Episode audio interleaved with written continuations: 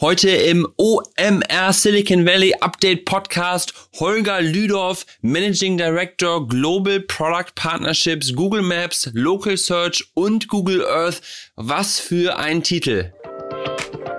In der Zeit, wo ich dann bei Yahoo war, haben die das iPhone gelauncht. Ne? Da gibt es auch noch eine schöne Story, wo ich quasi indirekt auch nochmal von, von Steve Jobs irgendwie angegangen worden bin, weil ich den erstmal äh, unsere Yahoo Weather und Yahoo Finance APIs verwehrt habe und wo sich dann Steve Jobs äh, bei, bei Jerry Yang, unserem CEO und Founder, beschwert hat. Er hat mich quasi übers Telefon Jerry gegenüber als fucking Idiot bezeichnet. Herzlich willkommen zum OMR Silicon Valley Update der Podcast mit Christian Bützer, der euch von deutschen Erfolgsgeschichten aus San Francisco und dem Valley berichtet. Holger ist wahrscheinlich einer der erfolgreichsten und einflussreichsten Business Development Manager hier im Valley und der ist schon seit 16 Jahren hier und hat bei Firmen wie Yahoo, Foursquare oder Postmates gearbeitet, bevor er vor vier Jahren zu Google Maps bekommen ist. Und äh, ja, dort verantwortet er das gesamte Partnergeschäft. Also öffnet echt mal Google Maps und schaut, was man alles für spannende Integrationen da finden kann. Also von Bahninfos über Essensbestellungen zu Benzinpreisen. Ähm, ich glaube auch Google Maps ist gerade deshalb echt einer der, ja, meine, einer meiner Lieblings-Apps sozusagen oder Lieblingsprodukte überhaupt. Und ja, Holger kann dabei so echt einige krasse Geschichten erzählen. Gerade im Vorspann habt ihr schon die Story mit Steve Jobs gehört, aber auch bei Postmates, einer da ja einer einer Firma, wo einer der ersten Mitarbeiter war. Die wurden ja gerade letztes Jahr für 2,6 Milliarden Dollar von Uber akquiriert. Hat sich das sicherlich für Holger sehr sehr positiv ausgezahlt. Also eine echt spannende Bilderbuch Silicon Valley Karriere, sehr inspirierend für mich. Also ab geht's direkt ins Gespräch mit Holger Lüder von Google Maps. Moin Holger. Morgen Christian, wie geht's dir? Gut, ja, danke, danke dir. Äh, schön, dass du mit dabei bist. Ähm, irgendwie, ich muss ja kurz die Geschichte erzählen, wie wir uns kennengelernt haben. Und zwar ähm, in Noe Valley. Äh, das ist halt praktisch die Power of Silicon Valley.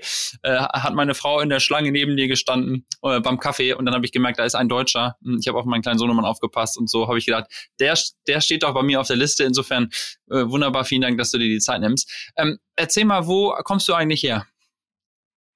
Ja, ich komme original aus Gummersbach und äh, das ist äh, eine Dreiviertelstunde östlich von Köln.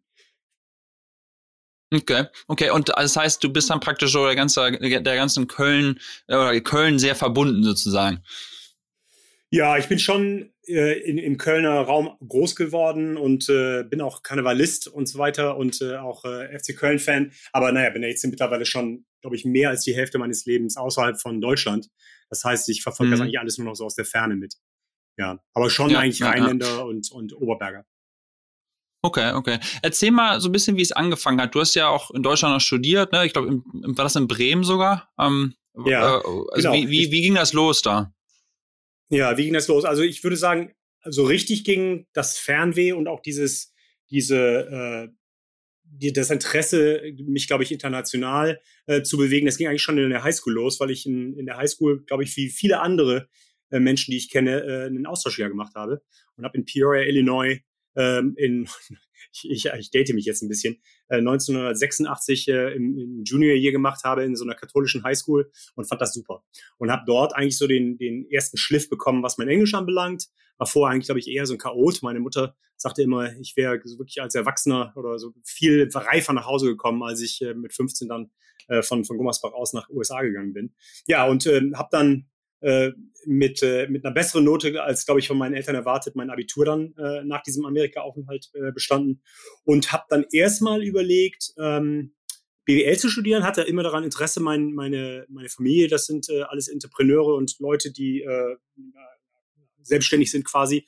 Ähm, habe mir aber gedacht, dass ich, wenn ich nur jetzt BWL studiere, dass ich mich darüber nicht, nicht ähm, vernünftig ähm, differenzieren kann und hatte mich dann für ein paar verschiedene Studiengänge äh, beworben, äh, mit, äh, mit, einer, mit einer zweiten Fremdsprache. Ich habe, glaube ich, ein, über die ZVS, glaube ich, habe ich in Bayreuth einen, Studiengang bekommen für BWL und Spanisch und dann aber auch nochmal einen äh, über so ein, das war ein Privatstudiengang in, an der Hochschule Bremen, und zwar nennt sich das angewandte, angewandte Weltwirtschaftssprachen. Das heißt, das ist ein kombiniertes BWL-Studium mit äh, entweder Chinesisch, also Sinologie, Japanologie oder Arabistik.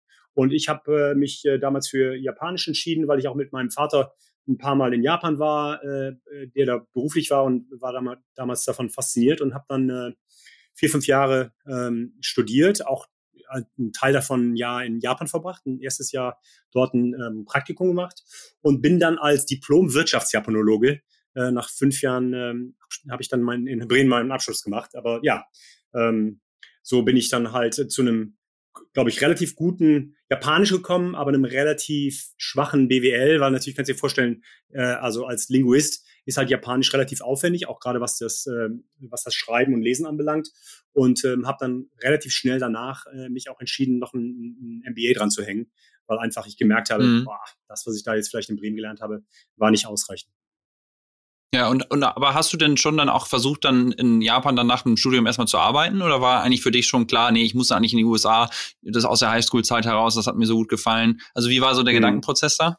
Ja, also ich habe das erste Jahr bei All Nippon Airways gearbeitet. Die wurden damals Teil von, äh, von der Star Alliance, ne, zu der ja auch die Lufthansa gehört und habe mhm. äh, dort dem International Relations Team äh, geholfen. Äh, All Nippon Airways war damals eigentlich so der nationale Carrier in Japan und ähm, die, äh, dann hat sich äh, quasi die, äh, der Markt dort geöffnet und dann hat äh, Japan Airlines sowohl den Domestic, Domestic Markt äh, bedient als auch äh, den internationalen Markt und andersrum. All Nippon Airways hat dann, glaube ich, die ersten Flüge in Frankfurt, Rom und, äh, und London angeboten und habe dann halt diesem Team da als Intern geholfen, diesen ersten Starlines-Deal hinzukriegen. Wurde danach auch nochmal, weil dann der Deal relativ äh, früh, also sagen wir mal nach acht Monaten meines einjährigen Aufenthalts dann durch war, äh, habe ich dann noch äh, als Sensei, als Lehrer, als Deutschlehrer tatsächlich auch noch die, die, äh, die, die Stewardessen oder die Flight Attendants dort ausgebildet äh, in, in rudimentärem Deutsch, was auch noch ganz lustig war.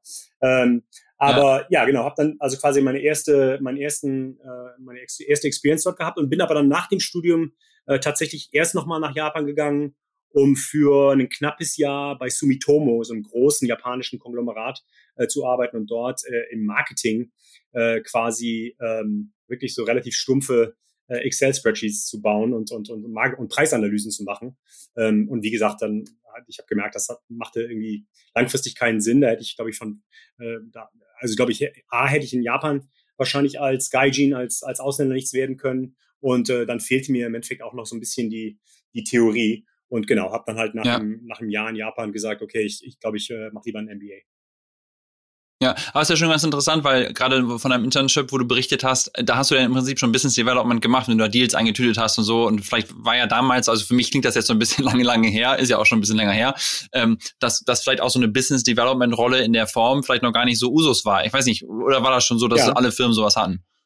Ja, nee, das, das stimmt schon. Ne? Ich glaube, so eine, so was ich jetzt so Strategic Development oder Business Development nennen würde, ähm, das gab es wahrscheinlich da auch schon. Damals wurde aber zum Beispiel diese äh, bestimmte Division, in der ich da gearbeitet habe für All Nippon Airways, ich glaube, die hieß noch nicht mal so. Ich glaube, die hieß irgendwie International Relations. Da ging es also noch nicht mal so unbedingt um Riesendeals. Äh, dir kannst du dir ja vorstellen, ja. wenn nach so einer Deregulation so eine Airline zum ersten Mal international fliegt, dann ist das natürlich auch das allererste Mal, dass die überhaupt international äh, irgendwie äh, Partnerschaften ähm, aufbauen. Aber ich habe da im Endeffekt, das stimmt schon, äh, so im Nachhinein, ich habe da noch nie drüber nachgedacht, aber das war tatsächlich so der, der erste Schritt ähm, hin Richtung Partnerschaften. Ich war ja als Intern natürlich da der, der, der most junior man in the, in the, in the building und habe im Endeffekt ja nur mir angeguckt, wie das, wie das abläuft.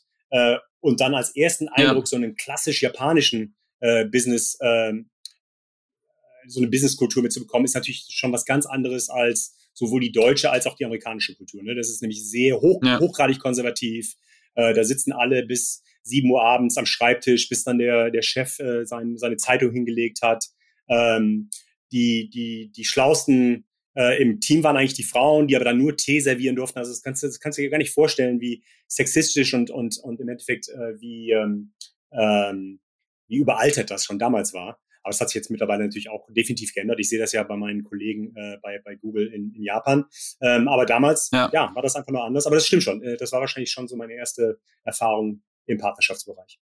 Ja, aber es ist schon witzig, wie du das ansprichst mit Japan. Ich war jetzt vor ein paar Jahren mal da, ähm, für drei Jahren oder so, und das ist ja schon auch jetzt noch total anders. Ne? Alle laufen in diesen schwarzen Kostümchen und Anzügen rum und alle sehen irgendwie gleich aus und alle sind so fleißige mhm. Arbeiter und jede und die meisten Leute sind ja auch immer noch so, dass die nach, der, nach dem Studium oder nach der Ausbildung bei einer Firma anfangen und dann für immer da bleiben. Das ist ja schon ein Riesenunterschied. Äh, ach klar gibt es da neue Generationen, wo sich das ändert. Aber lass uns mal weiter in deinem Weg gehen. Ähm, du hast eine MBA gemacht hier in den USA, hast eine coole Uni ausgesucht und bist du dann über dieses nach dem MBA ein Jahr hier bleiben ins Valley gekommen oder wie ist das entstanden, dass du hier ins Silicon Valley gekommen bist? Ja, ja, ich hätte erst, äh, ich wollte unbedingt in New York eigentlich ähm, studieren, weil ich damals dort eine Freundin hatte. Ähm, aber bin dort, mir wurde dort gesagt, ja, du kannst dann halt, äh, du, du, ähm, ich weiß gar nicht, wie das, wie das deutsche Wort dafür ist, aber deferred, also du musst quasi ein Jahr warten, bevor du dann angenommen worden bist. Ähm, das wollte ich ja. aber nicht und habe dann äh, mich im Endeffekt für die Duke University entschieden, wo ich wusste, dass die eigentlich eine gute Reputation hat, aber wie gut die Reputation dann letztendlich war, das war mir dann erst im Nachhinein klar. Ähm, ja, habe dann dort zwei wunderbare Jahre in North Carolina gehabt. Habe ich mir auch vorher nicht vorstellen können, dass ich da irgendwo mal an der, an der Südostküste äh, äh, zwei Jahre verbringe, aber das war echt eine, eine, tolle Zeit und bin aber dann nicht sofort an, an, die Westküste gekommen, sondern ich hatte ja zu dem Zeitpunkt auch gar keine, kein Visum und so, das war auch relativ schwer dann ja. für internationale Studenten in den USA Fuß zu fassen.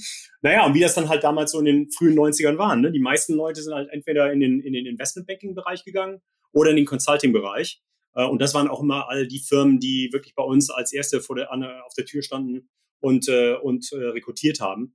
Und ich habe dann relativ frühzeitig äh, ein Angebot angenommen von damals noch Anderson Consulting, die dann ein Jahr später zu Accenture wurden, äh, um dort dann ähm, für die in London im Strategy Consulting zu arbeiten. Ne? Die haben also ganz klar mit, mit, mit Bruce und mit äh, McKinsey und diesen ganzen anderen großen Strategy Consulting Firmen ähm, konkurriert. Die sind natürlich eigentlich viel bekannter für ihre BizOps, Tech, äh, Tech äh, Consulting Branchen, aber auf der Strategie Consulting Seite haben wir echt spannende Themen gemacht. Wir haben also äh, ich glaube, ich hab, wir haben damals ähm, irgendwie Travelers Checks äh, beraten halt, wie sie im Endeffekt aus ihrem alten äh, äh, Thema rauskommen und was sie halt auf der digitalen Seite neu machen können.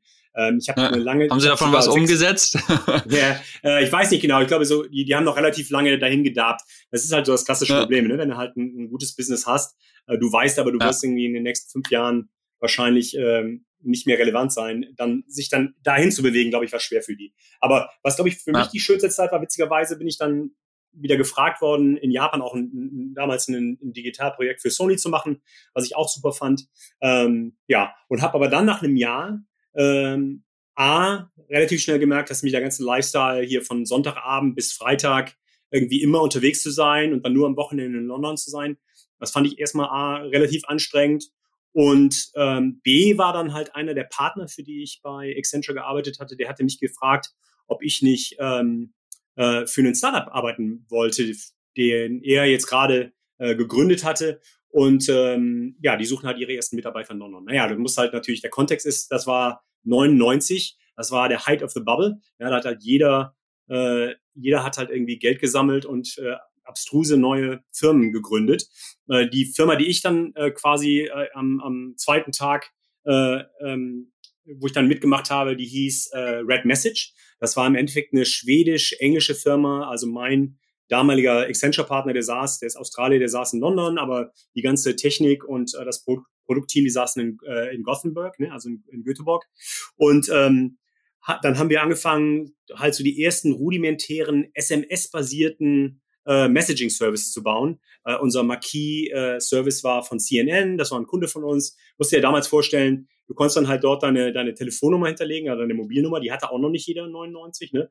Und äh, wenn du dann halt ja. für, für Breaking News dann da quasi deine Telefonnummer hinterlegt hast, dann haben wir dir so abgeschnittene News-Headlines geschickt. Die hatten aber noch nicht mal einen Link. Ne, denn damals gab es noch nicht mal irgendwie äh, Mobile Web oder so. Ne? Das heißt, du musst dann irgendwie so, okay, ja. irgendjemand ist gerade, irgendwie jemand berühmtes gestorben. Wenn du jetzt dich dann tatsächlich dann informieren wolltest, was dann dahinter der hinter der Headline steckt, musst du tatsächlich dann auf deinen Laptop gehen und dir dann den, den Laptop anstellen. Also du merkst schon, das Produkt war eigentlich viel zu früh. Ne? Ähm, ja. Wir hatten noch ein paar andere ganz gute Ideen, jetzt irgendwelche Stock Alerts und so weiter äh, hinzukriegen. Aber das Problem war, dass wir dann nach anderthalb Jahren ähm, äh, äh, war der, war der, ist der, ist die, ist die Blase geplatzt. Ne? Und dann hat dann natürlich jeder, äh, jeder Startup, jeder, jeder, jeder Internetladen, bei dem wir eigentlich, äh, ähm, dem wir unseren Dienst äh, äh, verkaufen wollten, der hatte natürlich andere Probleme jetzt als so ein, so ein Messaging-Service einzustellen. Das heißt, äh, ich habe dann relativ schnell 2000, 2001 gemerkt, äh, dass es nicht funktioniert. Ich bin übrigens in der Zwischenzeit von, muss man auch noch dazu sagen, von London nach München gezogen, um in München dann halt so ein kleines Team von sechs, sieben Leuten aufzuziehen als unser erstes Deutschlandbüro. Ähm, und wie gesagt, habe aber dann 2001, äh, im Endeffekt 2002 gemerkt, boah, so langfristig glaube ich, ist das A nicht das Richtige, weil, es, weil das Businessmodell halt noch viel zu früh ist. Ähm, aber äh, was ich dazu sagen muss, ist, ich habe dort meine jetzige Frau kennengelernt. Äh, von daher würde ich sagen, ist, war die Entscheidung natürlich nie eine falsche. Ich habe auch noch sehr gute alte Freunde aus dieser Zeit. War natürlich auch eine tolle Zeit. Ne? Also erste, erste, ja. erster Bubble. Wir haben halt irgendwie auch alles falsch gemacht, was man als, als Startup falsch machen konnte damals. Aber ähm, da sind unheimlich schöne Freundschaften draus entstanden und, und eine Familie mit drei Kindern. Also von daher kann ich mich nicht beschweren. Ja, ach so, und dann war das auch der Weg, wie du dann das Visum sozusagen erheiratet hast. Ich habe mir tatsächlich das Visum erheiratet. Wow, die, diesen, diesen Ausdruck habe ich noch nie benutzt. Ähm, meine Frau wirft mir jetzt schon mal im Englischen vor, ähm, spaßeshalber. Aber das stimmt schon. Ich habe darüber halt über die Ehe äh, mit meiner äh, kalifornischen Frau, die in Berkeley ihren MBA ein Jahr nach mir gemacht hat, aber ein irisches äh, Visum hatte, oder ein, Entschuldigung, einen irischen Pass hat durch ihre Eltern, ne, weil sie ist erste Generation Amerikanerin, ihre Eltern sind aus, Ir äh, aus Irland nach Kalifornien gezogen. Äh, über die habe ich dann letztendlich nachher mein, ähm, mein, äh, mein, mein Visum bekommen oder meine, meine Green Card. Aber wir sind dann erstmal, als ich dann äh, quasi bei, ähm, bei Red Message aufgehört habe, ähm, bin ich äh, zurück nach London gezogen ähm, und ähm, die, die Stephanie ist dann noch, meine Frau ist dann noch ein bisschen länger bei, bei Red Message geblieben. Und ich habe dann damals, das war eigentlich eine ganz interessante Phase, habe ich bei, äh, bei T-Motion angefangen. Und T-Motion, glaube ich, sagt den meisten Deutschen nichts, aber T-Motion war tatsächlich ein Joint Venture zwischen T-Mobile und T-Online. Ne, das war, war mhm. nämlich der, der erste, das war eine, eine Idee, die damals der ähm, äh, jetzt komme ich gerade nicht auf den Namen von dem alten Telekom-CEO, ähm, aber das war so eine Idee, quasi die Online-Seite von T-Online mit der Mobilseite von T-Mobile zu verbinden und quasi so das erste mobile Datenangebot zu machen. Ne? Das war ja damals noch, das waren ja damals quasi alles noch Walled Gardens. Das Produkt hieß T-Zones ja. äh, und äh, ich war dann äh, in Bonn dafür zuständig, äh, mit einem kleinen Team von, glaube ich, weniger als zehn Leuten, im Endeffekt alle Content und Datendienste, die man so brauchte. Also vom Wetterdienst bis zu den Fußball-Bundesliga-Nachrichten bis zum Spiegel oder was auch immer, was auch immer für, für Zeitungen wir dann da ähm, äh, äh für, für Content jetzt gemacht haben, aber die dann quasi auf diesem, auf diesem Teasungsportal äh, abzubilden. Und das war ganz spannend, ne? Das war natürlich, kannst dir vorstellen, für alle diese Datenanbieter auch das erste Mal, äh, dass die quasi ja. ein Mobilangebot hatten ähm, die ja, Telefone. Übrigens, ich erinnere mich da also, sehr, ja, ich, ich, erinnere mich da sehr gut dran, weil ich habe damals in der Abiturzeit, ähm, das, also wahrscheinlich war das so 2003, 2004 rum oder so. Ne? Ich weiß nicht, ob das so ungefähr overlappt, aber da, da habe ich Abitur gemacht, ja. 2004. Ja. Genau. Und, und in der Phase habe ich in Mobilcom-Shops gearbeitet, während der Abiturphase und dann auch später im Studium so für T-Mobile halt so Promo-Jobs und so gemacht. Und da haben wir dann immer T-Zone und all diese ganzen Sachen verkauft und den Leuten erzählt, ja. was es alles Tolles kann. Insofern schön, dass ich jetzt die Person kennenlerne, die genau dafür mit verantwortlich war. Ja, ja, ja kannst dir natürlich vorstellen, dass in der Zeit, das, das war natürlich für, für so einen großen Telekom-Anbieter wie die Telekom eine ganz neue Denke. Wir waren also auch eine ganz neue Unit ähm, und ein Joint Venture. Ähm, aber das war so mein erster Schritt ins, würde ich sagen, ins mittlere Management, ne, wo man dann halt ein Team führt. Äh, in der Zwischenzeit muss man natürlich dazu sagen, in diesen fünf Jahren, in denen ich bei der Telekom war, ähm, hat die Telekom auch etliche andere europäische Anbieter äh, gekauft. Und wir haben dann im Endeffekt diese T-Zones-Portale in den lokalen Märkten, wie jetzt zum Beispiel in Österreich, äh, dann neu abgebildet. Wir haben dann die Teams dort trainiert, wir haben dann dort äh, lokale äh, Datenanbieter gefunden. Äh, kannst dir natürlich vorstellen, weil in Österreich das, die, die, äh, der, der News- und äh, Sportmarkt ein ganz anderes als in, in Deutschland. Ich fand das super spannend. Das war echt äh, eine, eine tolle Zeit. Habe unheimlich viel gelernt davon. Äh, da sind auch noch etliche äh, Chefs oder ein, ein ganz wichtiger Chef, der mittlerweile ein, ein sehr hohes Tier bei, bei der Telekom ist. Ähm, aber das ist für mich jemand, von dem ich unheimlich viel gelernt habe und viel abgeguckt habe. Äh, das war im Endeffekt ja meine erste große Firmen-Experience und äh, habe dann äh, dort, äh, ja, zwischen 2000 und 2005 war ich dort. Also du hast genau recht gehabt, ich habe das eben falsch, äh, äh, falsch nachgerechnet. Ich war so äh, zwischen 2000 und 2005 bei der Telekom. Hm, Primär okay. Und äh, und, und für dich war aber ja schon klar, dass die USA ja irgendwie so ein bisschen dieses Mecker von Tech ist und so weiter. Und durch natürlich, wenn deine Frau hier in Berkeley war, war ja auch irgendwie sinnvoll, hier dann irgendwann zurückzukommen. Äh, war das dann schon immer so der Plan, dass man gesagt hat, wir bleiben jetzt noch ein paar Jahre in Deutschland, aber dann auf jeden Fall zurück in Silicon Valley? Ja. Oder wann war für dich der Schritt zu, zu sagen, jetzt gehe ich dahin? Ja, das, das klingt immer im Nachhinein alles so, als ob das schon so langfristig geplant wäre. War es aber nicht. Ich glaube, mhm. bei den meisten Leuten, die ich so kenne, die letztendlich den Schritt in die USA gemacht haben, hat sich das irgendwie ergeben. Ähm, bei mir war das tatsächlich so, dass ich erstmal super happy in dem Job war und in den fünf Jahren, wie gesagt, ja auch viel gelernt habe und viel unterwegs war.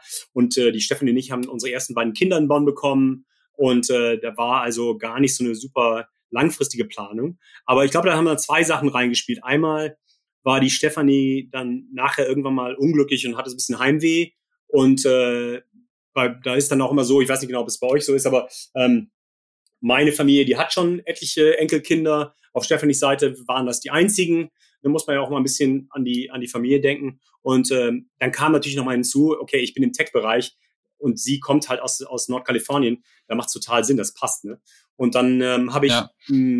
fast ein Jahr oder so mich darum bemüht, quasi ähm, aus Deutschland heraus einen Job zu finden in den USA. Das hat aber überhaupt nicht funktioniert. Ich hatte sogar damals ein Google-Angebot äh, und die haben dann irgendwann mal gefragt, ja, wann kannst du denn anfangen? Und da habe ich gesagt, so, ja, so nach drei Monaten, ne? ich habe ja drei Monate Kündigungsfrist, vielleicht ist mir mein Chef zum nach Ende des nächsten raus. Quartals. Genau. Ja, und dann kannst du dir vorstellen, da hat Google gesagt, ja, wir brauchen jemanden ja. nächste Woche. Das geht nicht. Und ja. das ist mir, glaube ich, zwei oder dreimal ja. so gegangen. Und dann haben Stefan und ich einfach entschieden, okay, jetzt müssen wir quasi äh, wirklich äh, mal ins Risiko gehen und sind dann, ich habe dann halt, wie gesagt, meine Stelle bei der Telekom aufgegeben und wir sind dann mit 13 Koffern und zwei kleinen Kindern, einer Zweijährigen und einem, und einem vier Wochen alten in die USA gezogen. Die Stefanie ist bei ihren Eltern eingezogen. Ich habe auf dem Boden bei einem Freund hier in, der, in, in Haight Ashbury geschlafen und ich habe halt gehasselt, habe die Kinder und die Stefanie nur am Wochenende gesehen. Mein Vater, kannst du dir auch vorstellen, war damals war hat gedacht, ich hätte komplett den, den Verstand verloren, so nach dem Motto, was, du gibst jetzt hier so eine gute Stelle bei der Telekom auf und so weiter. Ja, äh. Und ähm, aber jetzt im Nachhinein, das sind jetzt, das ist jetzt 16 äh, Jahre her, äh, war das, glaube ich, die beste Entscheidung, die wir als sowohl als als Familie als auch ich persönlich in meiner professionellen äh, Karriere äh, hätte treffen können. Ne? Genau. Und dann ja, äh, war es halt so, du jetzt die wäre die nächste Frage dann gewesen, ähm, was ist aus dem, aus dem Jobsearch geworden? Ich habe, glaube ich, also tatsächlich vier, fünf Wochen gebraucht. Und ich glaube, was mir damals mhm. halt echt positiv reingespielt hat, ist, dass ähm, ich ja in der Telekom, in der mobilen Datenwelt, die war ja damals in Europa echt noch weiter als in den USA. Ne? Denn die, die Musik spielt ja damals echt in Europa. Das waren die, die Nokias dieser Welt, die halt die ersten äh, Datentelefon oder ne, also Mobile äh, äh weiß gar nicht, wie die Dinger hießen, also diese, diese Wireless Web oder, oder Mobile, Mobile Web ähm, Telefone ähm, äh, rausgebracht haben. Und ich habe dann halt bei Yahoo angefangen, bei, bei Yahoo unter Marco Burries. Ich weiß nicht, ob ihr das sagt, ist also auch noch ein sehr bekannter ja, ja. amerikanischer Entrepreneur oder ein deutscher, ein deutscher, äh, ein deutscher Entrepreneur, der damals äh, von Yahoo gekauft worden ist, äh, seine Firma Connected Life. Da ist also nochmal so eine ganze Reihe von Hamburgern, äh, damals von, von, von Hamburg aus äh, ins Valley gezogen. Und ich hab, bin dann halt als Deutscher zufällig eigentlich dazugekommen, habe mich aber natürlich mit Marco gut verständigen können. Und der fand das gut, dass ich halt schon aus dem, aus dem Mobile Data Geschäft gekommen bin und habe dann äh, im Endeffekt die nächsten fünf Jahre bei, bei, bei Yahoo gearbeitet. Und bei Yahoo habe ich dann, das war auch nochmal ein, richtig guter Schritt für mich aus der, aus der Business Development Sicht, weil ich am Anfang, ähm, glaube ich, war ich nur verantwortlich für Yahoos Relationships mit BlackBerry und Nokia die ja damals ja. wirklich zwei der, der, der, der großen Firmen waren. Und ich habe dann aber peu à peu die anderen äh, OEMs, also die anderen großen Endgerätehersteller übernommen. Das waren halt die LGs und Samsungs dieser Welt, also die ganzen asiatischen Anbieter oder koreanischen Anbieter, bis hin zu, äh, zu Apple, die äh, halt in der Zeit, wo ich dann bei, äh, bei Yahoo war, ähm, haben die ein ähm, äh, haben die das iPhone gelauncht. Ne? Und da gibt's auch noch eine schöne Story, wo ich äh, quasi indirekt auch nochmal von von, äh, von Steve Jobs irgendwie angegangen worden bin, weil ich den erstmal äh, unsere Yahoo Weather und Yahoo Finance APIs verwehrt habe äh, und wo sich dann Steve Jobs äh, bei, bei Jerry Yang, unserem CEO und Founder, beschwert hat und mich, äh, ich kann das jetzt leider nicht sagen, FI äh, bezeichnet hat. Also irgendwie ich kann, glaube, ja, müssen, müssen wir gucken, ob wir es rausschneiden müssen oder nicht, aber er hat mich quasi übers Telefon Jerry gegenüber als fucking Idiot bezeichnet, ne? also weil ich halt deren Team äh, nicht die APIs geben wollte, weil die mir ja. nicht gewillt waren zu sagen, wofür sie die APIs benutzen wollten. Da habe ich gesagt, geht nicht, sorry, dann äh, ja. ne? also ich äh, ist gegen unsere Terms. Naja, dann hat auf jeden Fall Jerry ja. gesagt, Holger, äh, mach das, äh, Steve, Steve wants it, do it. Ich glaube, die hatten auch noch so ein Mentor-Relationship. Aber das Schöne war dann halt, dass äh, sechs, sieben Monate später, als das iPhone One gelauncht worden ist, ähm, das vergisst man ja so leicht. Da gab es ja noch gar kein, keine, keine, äh, keine iPhone Store. Äh, da waren halt tatsächlich ja. Yahoo Finance und Yahoo Weather zwei der ersten Dienste, die auf dem iPhone verfügbar waren, was damals für uns cool war. Mega. Ja. Ja, vor allen Dingen, man muss sich ja mal reinversetzen, ne? Damals, also wenn man hier so mit meinen Kollegen spricht, die ein bisschen älter sind auch, oder mein, mein, mein, mein Chef so, die halt irgendwann mal bei Yahoo waren und damals war halt Yahoo so die Firma, bei der man sein wollte. Ne? Die haben die ganzen coolen Deals mhm. gemacht, die waren in den coolen Integrationen. Ich weiß noch, als das iPhone rauskam, dann war irgendwie Yahoo drauf und in Deutschland war ihm das ja gar nicht so bewusst vielleicht wie, oder was für eine Schlagkraft Yahoo, Yahoo in den USA hatte. Und das ja. waren wahrscheinlich so die besten Jahre auch für Yahoo, in denen, in denen du dann da warst, ne? Ja, ich würde sagen, die ersten zwei Jahre waren noch gut, aber es fing schon an zu bröckeln. Ne? Also man merkte, dass man auf der Search-Seite äh, ganz klar gegenüber Google äh, da an Land äh, verloren hatte. Ähm, es, es kamen immer mehr spezialisierte Dienste raus. Facebook kam ja in dieser Phase auch äh, irgendwann am Ende 2008, 2009 raus, wo ich am Anfang dachte, so, was ist das, was soll das? Ähm, ja, äh, und, und Twitter zum Beispiel kam auch in der Zeit raus. Also, ähm, ja. wie gesagt, es war für mich eine super Erfahrung. Ich habe also auch immer in diesem Yahoo Mobile-Bereich gearbeitet und eigentlich auch den Großteil der Zeit äh, für Marco. Marco ist dann irgendwann auch, äh, glaube ich, kurz vor mir, äh, hat der Yahoo verlassen. Aber ähm, es geht ja nicht immer darum, wie die Firmen letztendlich, ne, wie, wie, wie, wie, wie, wie stark die, die Firmentraction ist, sondern was du, also das ist, glaube ich, zumindest meine feste, äh, äh, meine, meine, meine, meine mein fester Glaube, dass du halt wirklich an den, an den Aufgaben wächst und an den, ja, an den Exposure, die du auch für, für Partnerschaften bekommst, also zumindest im, im Bereich für Business Development. Und das war für mich eine sehr, sehr gute Schule. Das war auch eine richtig harte Zeit. Die haben, also, ähm, das, das Team ist auch gut, äh, war, war, war schnell unterwegs und wollte irgendwie auch, hat auch innerhalb von Yahoo äh, keine Angst gehabt, da Gläser zu zerbrechen. Äh, und letztendlich schweißt ja. du was zusammen. Ich habe also noch viele gute Freundschaften und, und professionelle Freundschaften auch aus der Zeit. Ja, und dann bist du wieder ins Risiko gegangen und bist in so ein kleines Startup gegangen. Ich habe mal geguckt, äh, die, die, die Funding-Runden von Foursquare. Ähm, ja. Ich konnte nicht ganz genau sagen, ob du pre-Series B oder post-Series B gekommen bist, weil im gleichen Monat, als du angefangen bist, auf jeden Fall, auf jeden Fall aufgrund deines LinkedIn-Profils wurde das angegeben. Ja. Ähm, war das so äh, genauso der Gedankengang, jetzt muss ich mal in so ein Startup, jetzt gehen wir nochmal ins Risiko oder wie, wie war das? Ja, also ich war ja äh, vier, viereinhalb Jahre oder so bei Yahoo und habe, wie gesagt, in der Zeit haben wir uns als Familie hier erstmal quasi sässig gefühlt. Ne? Wir haben ein Haus in, in San Francisco gekauft. Ich bin dann immer jeden, jeden, jede Woche fünfmal da nach Sunnyvale in so einem Bus gefahren und so weiter. Aber was man natürlich, wenn man in so einem großen Laden arbeitet, das geht mir übrigens jetzt bei Google genauso, äh, wenn du in so einem großen Laden arbeitest, dann äh, und du dich nicht darum bemühst, wirklich aktiv quasi in diesem Silicon Valley, in dieser Silicon Valley Kultur dich ähm, äh, zu bewegen, dann, äh, dann bist du quasi gefangen. Ne? Du, dann dann habe ich halt ein sehr gutes Netzwerk innerhalb von Yahoo äh, ge gehabt, aber habe dann relativ schnell nach drei, vier Jahren gemerkt, du, so richtig in Silicon Valley bin ich noch nicht angekommen, weil ich mit den Startups gar nichts zu tun habe, ne? sondern ich bin halt äh, ja. eigentlich in einem, in einem großen Laden, der mit anderen großen Läden äh, äh, Partnerschaften macht. Naja, auf jeden Fall habe ich dann angefangen, ähm, mich so sechs, sechs, sieben, acht Monate vor meinem Abgang halt mal umzuschauen, was es sonst noch so gibt. Und äh, wie gesagt, hat ja dann äh, zu dem Zeitpunkt auch noch gar keine schlechte, äh, keinen schlechten CV und auch keine schlechte Erfahrung. Und ähm, habe letztendlich über einen ehemaligen Executive ähm, erfahren, dass halt es da eine, eine, eine neuen äh, Local äh, Social Media Laden Foursquare in New York gibt, die unbedingt jetzt jemanden suchten, der mit, äh, mit, mit, mit Local Carriern und mit Local OEMs umgehen kann, ne? weil sich natürlich das ganze Foursquare-Thema auf dem Telefon abgespielt hat. Und dann bin ich halt ähm, ja. nach, nach New York geflogen und habe die Jungs interviewt. Das kannst du dir nicht vorstellen. Das waren ähm, das waren acht Leute, die sich so ein Büro mit drei anderen Firmen geteilt hatten. Äh, da gab es also nicht mal ein Inter Interview-Room. Ich glaube, wir mussten irgendwie in so einem, in so einem Kaffeetisch an der Seite irgendwie ein bisschen leiser sprechen, damit die, die Ingenieure da nicht gestört wurden. Ähm, naja, auf jeden Fall, das passte halt wie eine Eins. Aber es war für mich tatsächlich ähm, karrieremäßig und einkommensmäßig erstmal einen Schritt zurück. Das war auch irgendwas, was wir hier als, als Familie nochmal diskutiert haben. Äh, ich habe da, glaube ich, ein Drittel von dem verdient, was ich bei Yahoo verdient habe. Aber du kriegst natürlich dann deine, dein Share-Paket und so weiter. Und, und Foursquare war damals absolut das Darling. Also ich weiß jetzt nicht genau, du hast gerade nach, der, äh, nach dem Zeitpunkt gefragt. Ich weiß nicht genau, ob das vor oder nach äh, der B-Runde war, aber das war, ich, ich glaube, ich bin reingekommen kurz nachdem halt äh, auf der South by Southwest äh, quasi Foursquare da richtig groß rausgekommen ist. Und ähm, ja, die ersten zweieinhalb Jahre waren unfassbar. Ne, du warst also wirklich so das ja. Darling der, der Industrie. Das musst du dir so vorstellen, wie wahrscheinlich Twitter und Instagram halt zu ihren Hochzeiten waren. Äh, wir sind dann halt zum Beispiel äh, zum Mobile World Congress gefahren und haben da das Who, des, Who is Who äh, der Telekom-Szene getroffen und so weiter, weil wir halt wirklich auch einen, einen richtig guten äh, Growth hatten an, an Usern und so weiter. Und das war ja auch ein sehr innovativer Service. Ich äh, habe den damals witzigerweise schon äh, benutzt, bevor ich überhaupt interviewt hatte, was, glaube ich, auch ein, ein positiver Faktor war.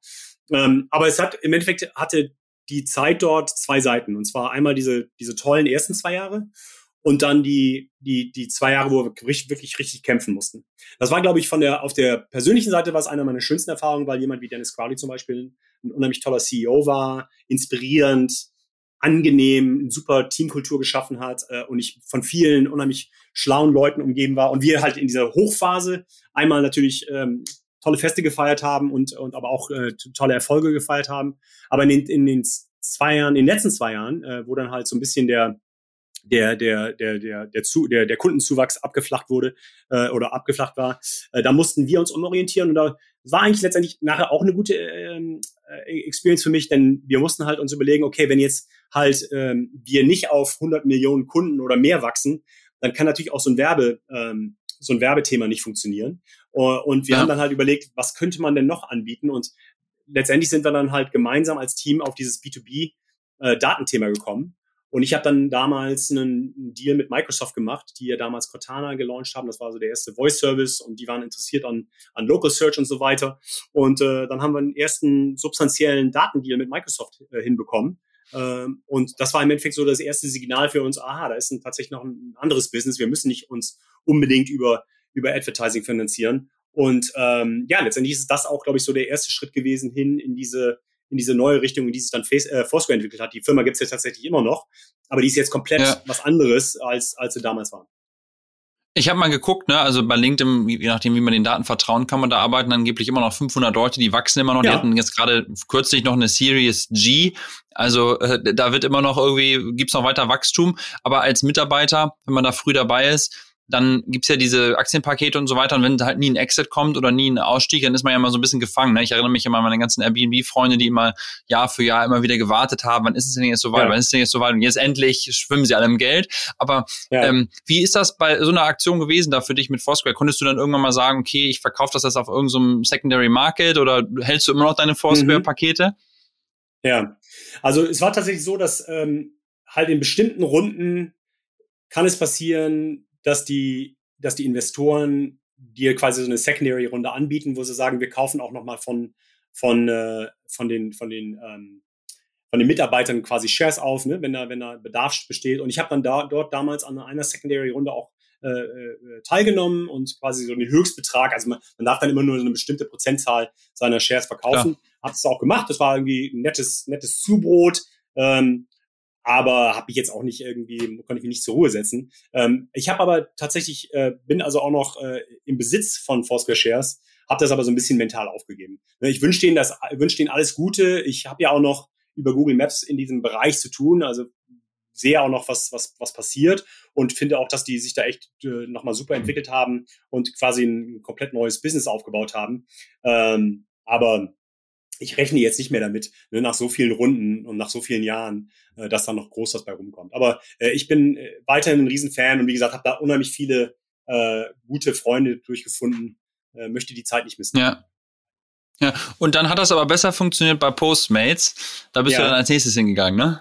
Genau. Die, da gab es ja, gerade den Uber, äh, Uber, ja, erzähl mal. Ja, ja, ja ich, genau. Äh, das war ganz interessant. Also ich glaube, was vielleicht für die deutschen Zuhörer ganz spannend ist, ist, dass halt du als Mitarbeiter in einem Startup in den USA ja letztendlich immer Shares bekommst, was ja eigentlich so das primäre Value ist für, für, für deine Arbeit, in so kleineren Läden zumindest. Und nach vier Jahren Vesting Period ist dann im Endeffekt für viele Mitarbeiter immer der Zeitpunkt gekommen, wo man sich dann entscheiden muss, okay, mache ich jetzt hier weiter, weil das Ding halt immer noch abgeht, oder, äh, oder verändere ich mich und behalte vielleicht meine Shares und, und, und, äh, und äh, setze im Endeffekt meine, mein, mein Geld noch auf ein, auf ein anderes Pferdchen. Ich habe mich auf jeden Fall nach den vier Jahren entschieden, ähm, weil, wie gesagt, auch der, die Firma im Umbruch war und ich mich auch gar nicht so als B2B, äh, BD-Person äh, gesehen habe, äh, mich dazu verändern und habe dann mh, mm, mit vielen der VCs und der, der Boardmember und so von, von Foursquare gesprochen und auch gesagt, du, ich, also ich habe, ne, man, man geht das ja relativ offen an, habe dann gesagt, ich würde mich gerne verändern Und ähm, das ist bei den VCs dann immer so, dass die VCs, das ist wie, als ob die auf mehreren Schachbrettern spielen. Ne? Jedes, jedes, jede Firma ist ein Schachbrett. Wenn die dich auf einem Schachbrett mögen, als du bist ja, bist ja im Endeffekt nur der Bauer da als, als, äh, als Business Development Mann, aber dann nehmen die dich gerne und packen dich auf ein anderes äh, Spielbrett. Und so habe ich dann halt mit etlichen Portfoliofirmen von Andresen gesprochen und Spark Capital und USV und so weiter. Das waren eigentlich so die drei, äh, weil der, der Ben Horowitz und der Albert Wenger und der Bijan Sabet, die waren alle drei in Bord und die kannten mich ganz gut. Ähm, ja, und so habe ich mich dann halt drei, vier Monate lang mit etlichen Startup-CEOs äh, getroffen, unter, unter anderem halt Bastian Lehmann. Und ähm, ja. habe mich dann letztendlich für, für Postnetz entschieden. Aber das war damals, das war echt so krass. Da waren wir 30 Leute in so einem super kleinen, ultra heißen äh, Minibüro über einem Second-Hand-Shop in, in der Mission. Das kannst du dir nicht vorstellen, wie rudimentär das war. Das war echt nochmal so dann wieder vier Jahre, vier Jahre zurück ne, wie, wie damals bei Foursquare. Äh, ich glaube, damals war ich der 20. oder 25. Mitarbeiter. Und damals hat halt Postmates auch noch angefangen, im Endeffekt ohne wirkliche Merchant Relationships. Ne? Das heißt, ähm, eine der ersten Calls, die ich da bekommen habe, das war Chipotle, ne, diese, diese mexikanische Burrito, äh, diese Kette. Die riefen aber an, ja. weil sie uns, äh, weil sie uns abmahnen wollten, äh, weil wir im Endeffekt äh, Deliveries äh, von deren äh, Locations ge ge gemacht haben, ohne deren Erlaubnis. Ne? Und dann ja. äh, bin ich halt reingekommen und habe halt äh, versucht halt diese diese ersten Negativgespräche quasi in positive Gespräche und letztendlich in, in Partnerschaften umzumünzen. Naja, wie gesagt, mit, mit äh, ich glaube, in dem ersten Monat haben wir, keine Ahnung, ein paar tausend Deliveries gemacht. Ne? Als ich gegangen bin, drei Jahre später, haben wir Millionen von Deliveries im Monat gemacht. Das war echt schon ein unfassbarer, unfassbarer Ride. Ähm, ja, vor allem, das ist ja genau, auch so eine schöne deutsche ja. Geschichte, ne? Weil halt der Basti, äh, der ist ja auch Deutscher und äh, irgendwie, man weiß das vielleicht gar nicht. Und äh, Postmates mhm. ist ja auch in Deutschland, glaube ich, nie aktiv gewesen, soweit ich weiß. Ne? Also vielleicht haben sie es mal versucht. Das stimmt, ja, genau. die waren, wir sind ah. eigentlich primär immer in, in, in äh, Nordamerika unterwegs gewesen. Das stimmt, ja. Ja, und dann wurden die ja für 2,6 Milliarden jetzt von Uber gekauft kürzlich. Da frage ich mich halt mhm. so ein mhm. bisschen, was will eigentlich Uber damit? Haben die sich einfach nur Umsatz dazu gekauft? Weil die haben ja auch Uber Eats und so. Ich habe hab immer nicht so mhm. richtig verstanden, wie dieser Deal, ich meine, das ist ja auch nach deiner Zeit dann da gewesen, aber kannst du das ja. erklären? Ja, ja, ich glaube schon. Also ich, ich glaube, die, die primären Gründe, äh, warum Uber ähm, Postmates gekauft hat, ist also wie gesagt, die, die haben ja als Ridesharing Company angefangen über und haben dann eigentlich mit einer sehr guten Voraussicht über Eats gelauncht. Das war ja im Endeffekt ein direkter Wettbewerb von Postmates, aber erst später, ne, nach Postmates, ja. ähm, haben ja. sie quasi das Modell adaptiert. Das passt ja ganz gut, weil du im Endeffekt das, das gleiche Netzwerk an, an, an, ähm, an Autos und Fahrern halt auch für die Delivery benutzen kannst. Ich glaube, die haben, und dann musst du natürlich auch nochmal den Kontext verstehen, dass die Postmates gekauft haben während der Pandemie ne, weil sie wahrscheinlich gedacht haben, okay, das Ridesharing-Business ist jetzt nicht mehr so gut, aber das, äh, das Delivery-Business funktionierte halt umso besser in der Zeit, äh, weil ja. ja keiner mehr in die Restaurants durfte. Und ich glaube, sie haben sich ganz klar äh, natürlich äh, Market Share und, und, und Volumen dazu gekauft.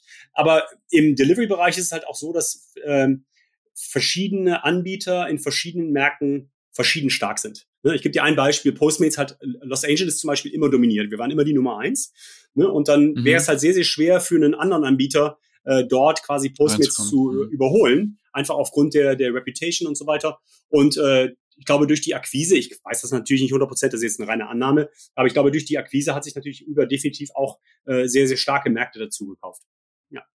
Ja. Ja, ja, ja. Und, aber es ist schon eine, eine, sorry, nur ganz kurz, eine, eine Sache würde ich noch sagen. Und man muss dazu sagen, Postmates war halt auch hoch äh, innovativ, denn wir haben, glaube ich, als erster damals schon so eine Postmates API angeboten, wo man im Endeffekt White Label Delivery ähm, beziehen konnte. Äh, und einer unserer äh, bekanntesten frühen Partner, das war auch eine Partnerschaft, die ich äh, quasi geführt habe, äh, das war halt äh, unsere, unsere frühe Partnerschaft mit Apple, äh, wo du ja bis heute auf, auf der, auf der Apple-Webseite äh, äh, die Hardware ordern kannst und dann entweder das innerhalb von fünf, sechs Tagen mit der normalen Post schicken kannst oder in zwei Tagen mit FedEx oder halt in zwei Stunden mit Postmates, halt für einen bestimmten Mehrpreis.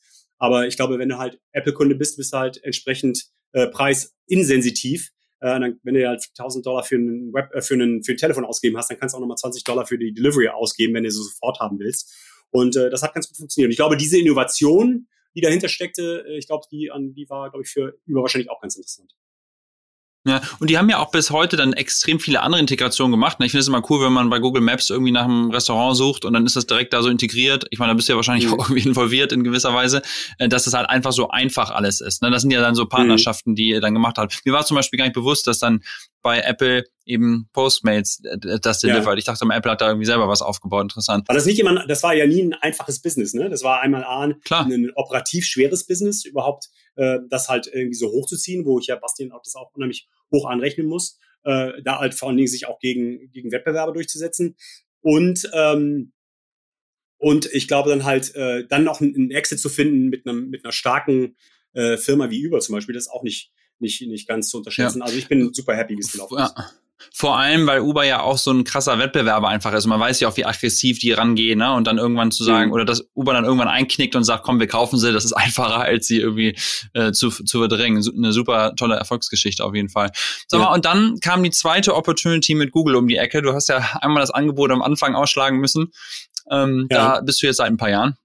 Ganz genau. Ja, das war im Endeffekt ähm, nach knapp drei Jahren ähm, ist mir irgendwann mal klar geworden, dass ich bei, bei Postmates zum Beispiel einer der ältesten, wirklich mit Abstand der ältesten war.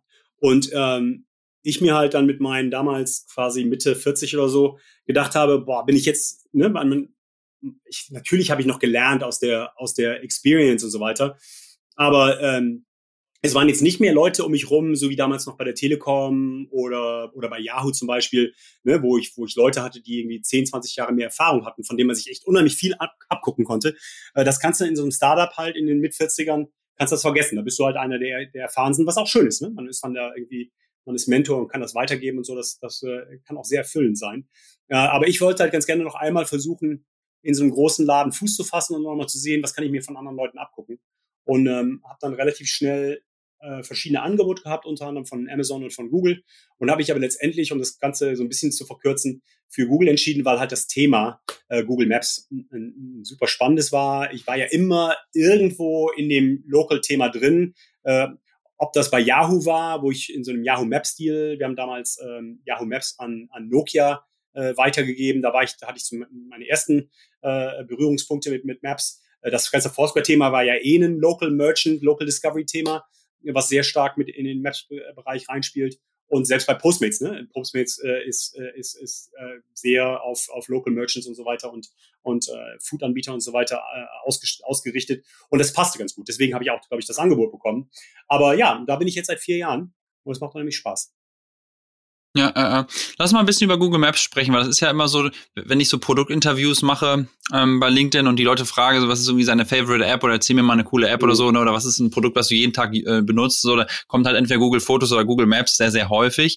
Und es ist ja Wahnsinn, was für eine Innov Innovationskraft da irgendwie drinsteckt und neue Funktionalitäten, die noch dazukommen und diese Sachen, die, also die mich immer persönlich so begeistern, sind diese E-Mails, die irgendwie einmal im Monat kommen, wo man überall war und das ist natürlich jetzt immer so ein bisschen deprimierend, die immer nur sagen, ja. du warst irgendwie in Cupertino, San Francisco, Francisco und Mill Valley, anstatt halt ja. irgendwie ein bisschen weiteren Kreis. Aber trotzdem, das ist ja wirklich ein mega erfolgreiches Produkt am Ende des Tages und wahrscheinlich ja neben Google AdWords, jedenfalls von außen betrachtet, vielleicht so der, die, die größte oder und YouTube natürlich, aber so die größte Monetarisierungsopportunity vielleicht auch noch, ne? Was was mhm. was, was was was da Google angeht.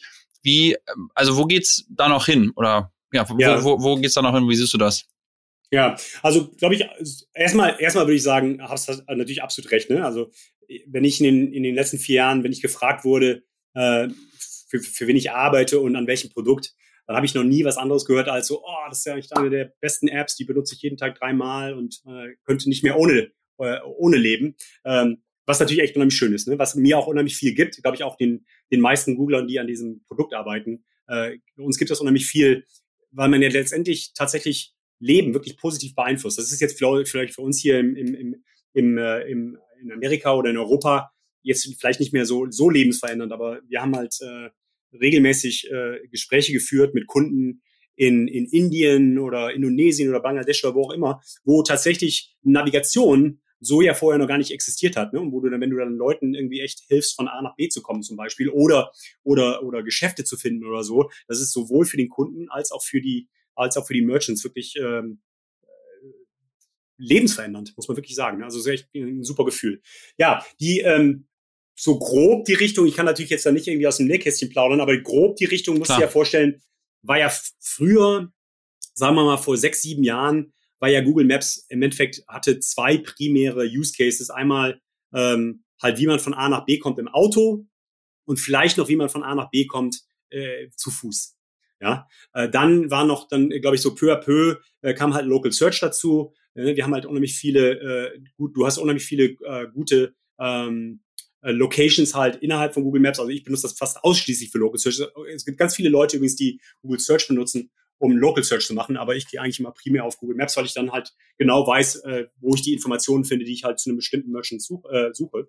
Ähm, aber glaube ich, jetzt, wo die Reise grob hingeht, ist, dass wir natürlich jetzt viel mehr Angebote auch haben für andere ähm, Transportmöglichkeiten. Ne? Das ist jetzt, geht jetzt nicht mehr nur ums Auto und ums zu Fuß gehen, sondern ne, wir können dir also auch anzeigen, wie du vielleicht mit dem Limebike äh, zum Bahnhof kommst, dann vom Bahnhof aus die richtige Zeit anzeigen, um den Zug äh, zum nächsten Bahnhof zu nehmen und dann dort vielleicht in den Uber zu steigen und mit dem Uber dann zu deiner finalen Destination zu, zu, zu, zu, zu, zu schicken. Ne? Also das ist schon mal hm. ein Angebot, was es so noch nicht gab.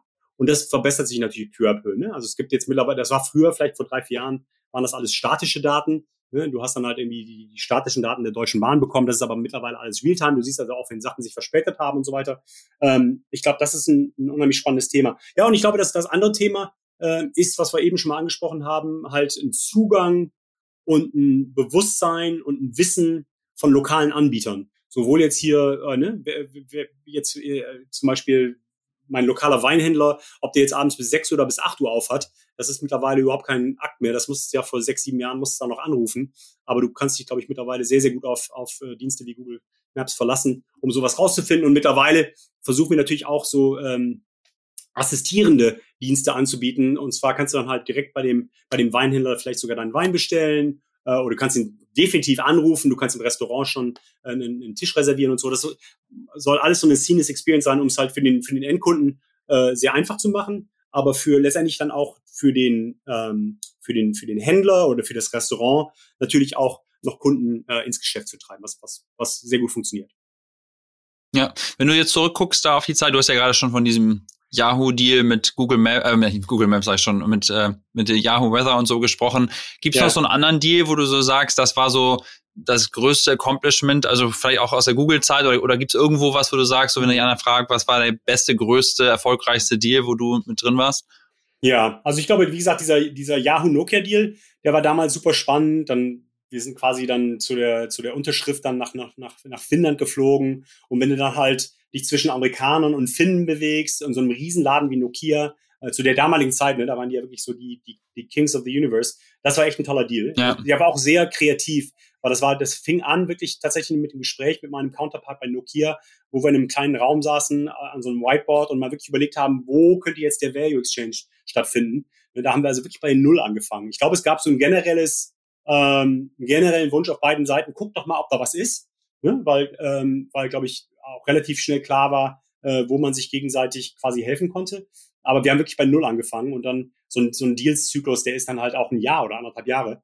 Ähm, und dann halt sowas wirklich von, vom, vom ersten Gespräch bis hin zur Unterschrift zwischen den zwei CEOs ähm, durchzusetzen, das war, das war eine super Erfahrung. Ich glaube, die zweite war dieser, dieser erste Apple-Deal, den fand ich unheimlich toll der war vor allen Dingen kam der sehr, sehr früh, auch in der, in der, in der Postmates-Lebensphase. Das heißt, das war für uns ein sehr guter äh, Weg, natürlich über so eine Apple-Partnerschaft äh, zu zeigen, dass halt die Postmates API wirklich robust ist und auch Sinn macht für eine, für eine große Firma wie Apple. Äh, und du kannst dir auch vorstellen, halt als so ein relativ ungeordneter Startup dann halt mit, mit so Apple, äh, Apple Teams dann zu agieren und dann halt auch so einen Deal hinzukriegen, der dann auch qualitativ Apple standhält. Ähm, da bin ich auch echt stolz drauf, muss ich ehrlich sagen. Habe ich natürlich nicht alles, das machst du ja nie komplett selbst, da arbeitest du immer als, als, als Team.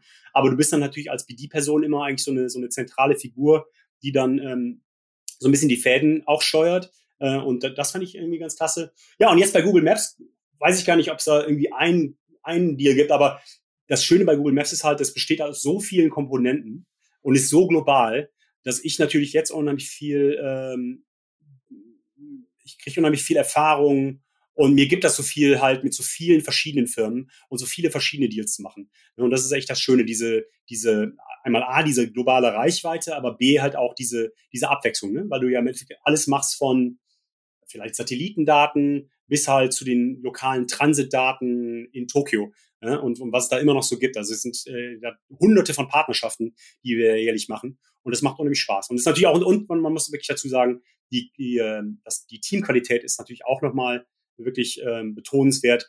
Bei so Startups hast du ja immer ein eher jüngeres Team, äh, aber in so einem großen mhm. Laden wie Google und die haben halt dann natürlich auch noch relativ hohe Anforderungen an ihr Personal. Äh, das ist also ähm, man lernt wirklich auch von seinen Mitarbeitern und von seinem eigenen Team. Und man ist halt von, von Leuten umgeben, die in, in meinem Falle wahrscheinlich fünf, zehnmal schlauer sind als ich. Und man ist, man lernt halt permanent dazu. Ne? Also jetzt selbst nach den vier Jahren, ich bin, habe vor ein paar Wochen mein Vierjähriges gehabt. Ähm, ich bin jeden Tag immer noch gechallenged und lerne jeden Tag dazu. Das ist echt äh, eine, eine gute Erfahrung. Hätte ich jetzt gar nicht gedacht, dass das so lange anhalten würde. Also ich äh, könnte mir im Moment nur schwer einen besseren Job vorstellen, weil es halt weiterhin spannend bleibt. Ja, äh, ja, das ist meine nächste Frage eigentlich fast so obsolet, weil ich finde, du, du sprühst so vor Energie und du hast so viele Sachen so cool erreicht und du hast irgendwie auch die finanzielle Sicherheit. Da könnte man ja auch sagen, okay, jetzt nehme ich mal das gesamte gesammelte Wissen der letzten Jahre und setze das nochmal an irgendwas eigenem um. Mhm. Aber auf der anderen Seite, wenn du natürlich bei Google arbeitest und irgendwie an so Deals, wie was du gerade gesagt hast, mit irgendwie überall auf der Welt arbeitest, ist natürlich auch auf dem Niveau, was dann ja auch total challenge, wo man so viel lernt. Und wenn man dann von ja. null anfängt, ist es vielleicht dann auch, warum, ne? Wenn man sowieso ja. irgendwie gerade so happy ist vielleicht, ne? Also siehst du dich schon eher noch weiter bei Google die nächsten Jahre?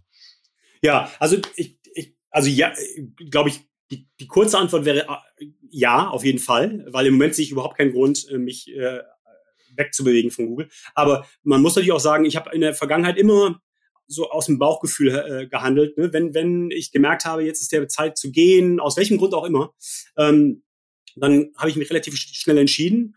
Und ähm, ich sage immer zu Leuten, glaube ich, wenn du im BD-Bereich bist und im, im Legal-Bereich als Rechtsanwalt bist, dann hast du einen Vorteil im Valley. Du hast, glaube ich, echt ein längeres halt Haltbarkeitsdatum. Ne? Denn im BD-Bereich und im, im, im, im Legal-Bereich äh, ist halt Erfahrung unheimlich wichtig. Und je mehr Deals du gemacht hast und je mehr Verträge du unterzeichnet hast und so weiter, äh, das hat, ne, ich glaube, da, da spielt keine Rolle, ob du jetzt mit, mit Mitte 50 dann nochmal zu einem kleinen Startup gehst, da kannst du definitiv Mehrwert leisten. Wohingegen du natürlich als Ingenieur und Produktperson äh, oder Produktmanager vielleicht mit 40 oder 50 nicht mehr ganz so spannend bist für so einen kleinen Laden, der irgendwie jetzt halt die, die nächste Generation an Kunden gewinnen will. Ne? Ähm, aber um auf deine Frage zurückzukommen, ja, wie gesagt, also im Moment kann ich mir nicht, kann ich mir nicht vorstellen, aber auf der anderen Seite, klar, ich bin natürlich immer im Kontakt noch mit, äh, mit verschiedenen Leuten. Ich habe eben noch mit René Reinsberg gesprochen, äh, den ich natürlich, dann höre ich halt die Stories, äh, was der bei Celo macht. Ähm, das, piekst einen natürlich schon nochmal so ein bisschen. Also ich würde sagen, sag niemals nie. Ich glaube schon, dass ich nochmal ja. irgendwann, ich weiß nicht, kann sein, dass ich bei Google vielleicht meine Karriere beende, aber es kann auch nochmal gut sein, dass ich nochmal ein, zwei andere Sachen mache. Ähm, ich entscheide das ganz ja. spontan. Äh, ich glaube, muss ja. man sich mal sehen, muss man mal sehen, ob man nochmal fünf Jahre macht oder zehn Jahre oder 15 Jahre. Solange es Spaß macht, ist es ja okay. Ja. Für die Leute, die den Podcast hier das erste Mal hören, René Reinsberg, auch einer der Folgen aus diesem Podcast, super erfolgreicher Stimmt. Gründer äh, hier in San Francisco, kann ich, kann ich persönlich sehr empfehlen, weil das Thema natürlich super ja. spannend ist. Ist echt ähm, spannend. Sag mal, du, du, du hast ja auf der privaten Seite auch so einige Leidenschaften und eine davon habe ich immer schon mal so wieder angeschnitten hier im Podcast, aber noch nicht so richtig und deswegen will ich da noch mal gerade ein paar Minuten drüber sprechen, nämlich äh, das mhm. ganze Thema Burning Man. Das mhm. ist ja so ein, so, eine, so ein Thema, was dich ja nun sehr mitgenommen hat. Ähm, erzähl mal warum. Ja, also erstmal muss man dazu sagen, ich bin als, also die, wie gesagt, die deutschen Mit Mithörer verstehen das. Äh, ich bin ja in den 80er, 90ern in Deutschland aufgewachsen und ja im Endeffekt auch in der Elektroszene. Ähm, und wie gesagt, bin als bin am Wochenende tanzen gegangen, ne? war im Club und, und habe das gemacht, was wahrscheinlich viele andere Deutsche auch gemacht haben. Das ist hier in, erstmal in den USA ja gar nicht so. Ne? Die meisten Leute in meinem Alter in den USA, die sind irgendwie, glaube ich, eher mit, mit Rockgitarren aufgewachsen und auf irgendwelchen Grateful Dead Konzerten gewesen, was auch cool ist, aber eine komplett andere, eine komplett andere Schiene. Ich bin zu Burning Man eigentlich relativ spät gekommen. Ich bin zu Burning Man äh, zum, zu der Zeit äh, von Postmates gekommen über eine Kollegin von mir damals, die mich eingeladen hat, an ihrem Camp da teilzunehmen, weil das ist nämlich echt auch noch relativ schwer. Du kannst natürlich da auch so hinfahren, wenn du irgendwie Tickets dir besorgst, aber dann weißt du natürlich nicht genauso, was du da machen sollst. Ne? Und du bist halt im Endeffekt ohne, ohne jetzt jemanden zu haben, der dich da mal so ein paar Tage bei der Hand nimmt, ist es dann irgendwie schwierig. Aber ich ähm, habe dort ein ganz tolles Camp gefunden äh, von 20, 25 Leuten und bin dort quasi wirklich wie so eine, so eine Familie reingekommen und habe dort äh, ein paar ganz intensive Jahre halt äh, äh Burning Man miterlebt und fand das grandios, weil es halt so eine schöne Mischung ist aus diesem, ja, äh, so einem utopischen Leben. Ne? Also man, man hat ja dann eine Woche lang, äh, nimmt man ja da kein Geld in die Hand, alles äh, wird getauscht oder geschenkt. Äh, eigentlich primär geschenkt, nicht getauscht. Aber jeder bringt irgendwie was mit zur Playa und, ähm, äh, und, äh, und man lernt Leute aus der ganzen Welt kennen. Man geht natürlich abends feiern und äh, überall spielen gute DJs und so weiter. Und was mir damals gar nicht klar geworden ist beim ersten Mal, wie beeindruckend es ist, mal eine Woche in der, in der Wüste zu leben.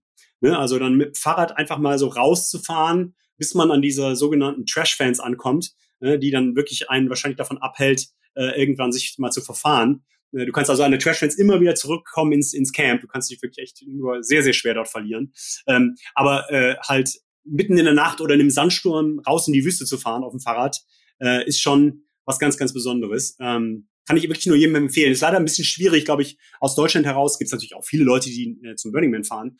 Aber ähm, ist sehr leicht aus San Francisco, ne? Weil du kannst dich da, ich habe mich, glaube ich, jedes Mal immer so zwei, drei Wochen vorher erst entschieden, ach, hier, dieses Jahr fahre ich, äh, weil man immer relativ schnell noch an Tickets kommt. Und von hier aus ist es irgendwie vier, fünf Stunden Fahrt. Äh, das ist echt kein großer Akt. Da kannst du auch mal so für zwei, drei Tage hinfahren und musst nicht die ganze Woche machen. Also eine Woche, zehn ja. Tage ist schon ganz anstrengend. Aber ich fand das immer sehr schön. Und wie gesagt, es gibt mir immer noch so den, halt einen der wenigen Momente im Jahr, wo man im Endeffekt mal tanzen und feiern kann, so wie ich es halt aus Deutschland gewöhnt bin, nämlich in so einer Club-Atmosphäre mit, mit sehr guter Musik, guten Visuals und mit guten Leuten. Ja.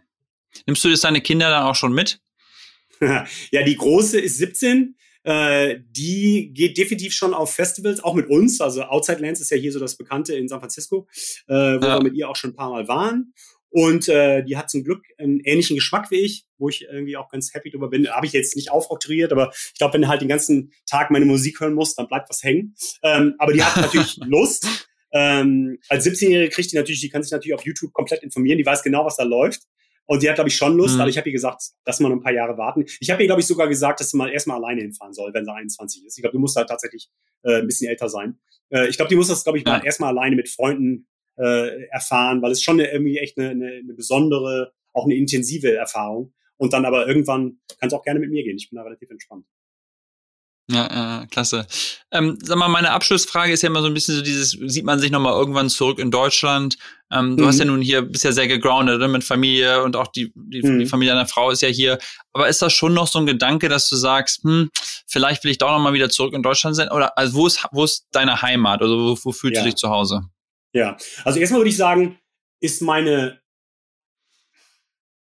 ja, ich glaube, ja, ich weiß nicht genau, ob meine Heimat tatsächlich immer noch in Deutschland ist, aber ich fühle mich doch noch sehr heimatverbunden, also noch sehr mit Deutschland verbunden, weil ich war ja auch mal eine Zeit lang in Japan in den frühen 90ern, wo es halt noch kein Internet gab und auch das Telefonieren noch nicht so einfach und billig war, wie es jetzt ist. Und ähm, habe das damals, habe damals Deutschland sehr, sehr stark vermisst. Das geht mir aber jetzt gar nicht mehr so. Natürlich erstmal ist A mein Lebensmittelpunkt hier, ne, weil meine, weil meine Familie hier ist. Aber ich vermisse natürlich meine Brüder, vermisse meine Eltern, vermisse meine besten Freunde.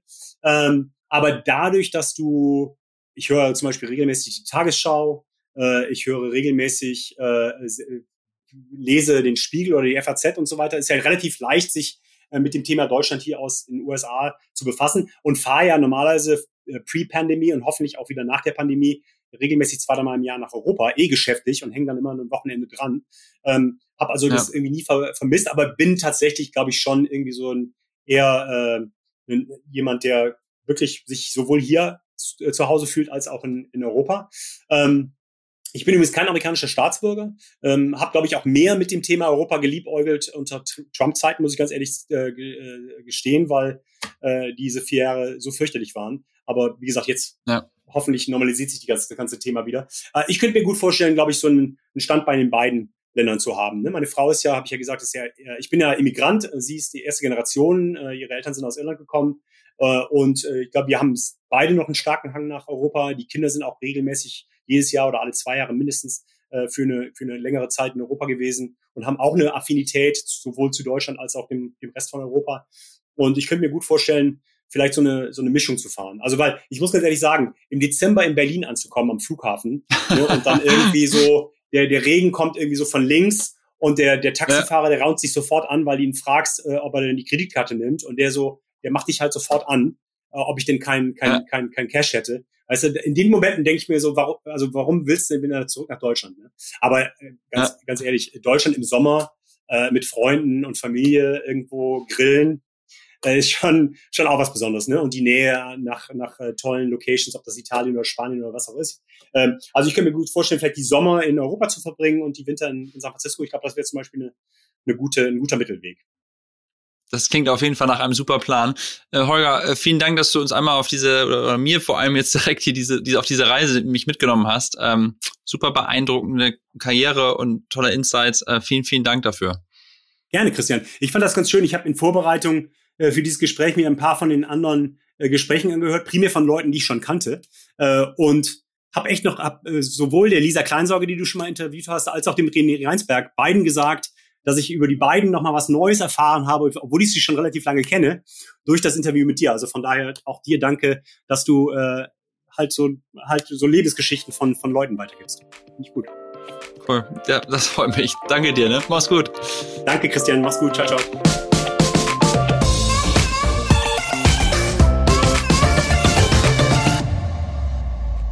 Das war es mit der Folge mit Holger Lüdorf von Google Maps. Und ja, ich muss ja sagen, ich freue mich doch immer sehr, wenn jemand meinen Podcast weiterempfiehlt oder eine ehrliche Bewertung im App Store hinterlässt.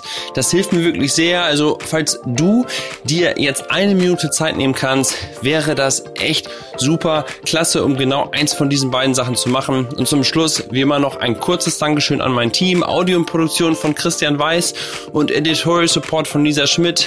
Vielen Dank euch und du und ich, wir hören uns dann hoffentlich wieder in zwei Wochen. Bis dahin, ich freue mich.